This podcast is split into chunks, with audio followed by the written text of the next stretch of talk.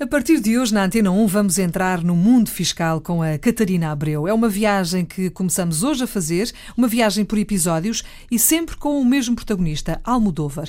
É ele que nos vai ajudar a contar a história de uma família que, enquanto viaja pelos cinco continentes, retrata também o dia a dia do sistema fiscal português. Esta é, obviamente, uma história ficcionada, portanto, qualquer semelhança com a realidade é pura coincidência. Catarina, vamos conhecer este Almodóvar. Quem é? É um marinheiro de Algesur que, entretanto, resolveu uh, ir trabalhar para a Noruega, é isso? É isso mesmo. O Almodóvar deixou Portugal, foi viver para a Noruega há um ano e neste momento está muito assustado porque recebeu uma, uma nota das finanças para pagar 12 mil euros de imposto. Calculo, calculo que esteja assustado. Portanto, ele está na Noruega e recebeu de eh, Portugal essa nota de, de pagamento das finanças de Portugal. Exatamente. Ele não percebeu porquê, porque paga os impostos na Noruega e foi de imediato ao site das finanças, uhum. entrou eh, nos dados pessoais e pediu em simultâneo ao pai para se deslocar ao Serviço de Finanças de Algesur e recolher alguma informação extra para tentar entender o que é que se estava a passar. E chegou a uma conclusão? Chegou percebeu que não tinha alterado a morada fiscal. E esse foi o seu erro, não é? Foi. Portanto, ele ao ir para a Noruega devia ter alterado a morada fiscal em Portugal. Devia. Ele continua a ser residente em Portugal porque não alterou a morada.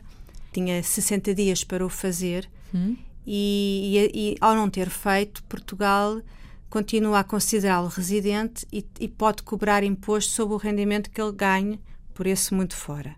A primeira coisa que ele agora tem que fazer, e o Almodóvar já pediu ao pai para resolver essa questão, é alterar a morada em Portugal.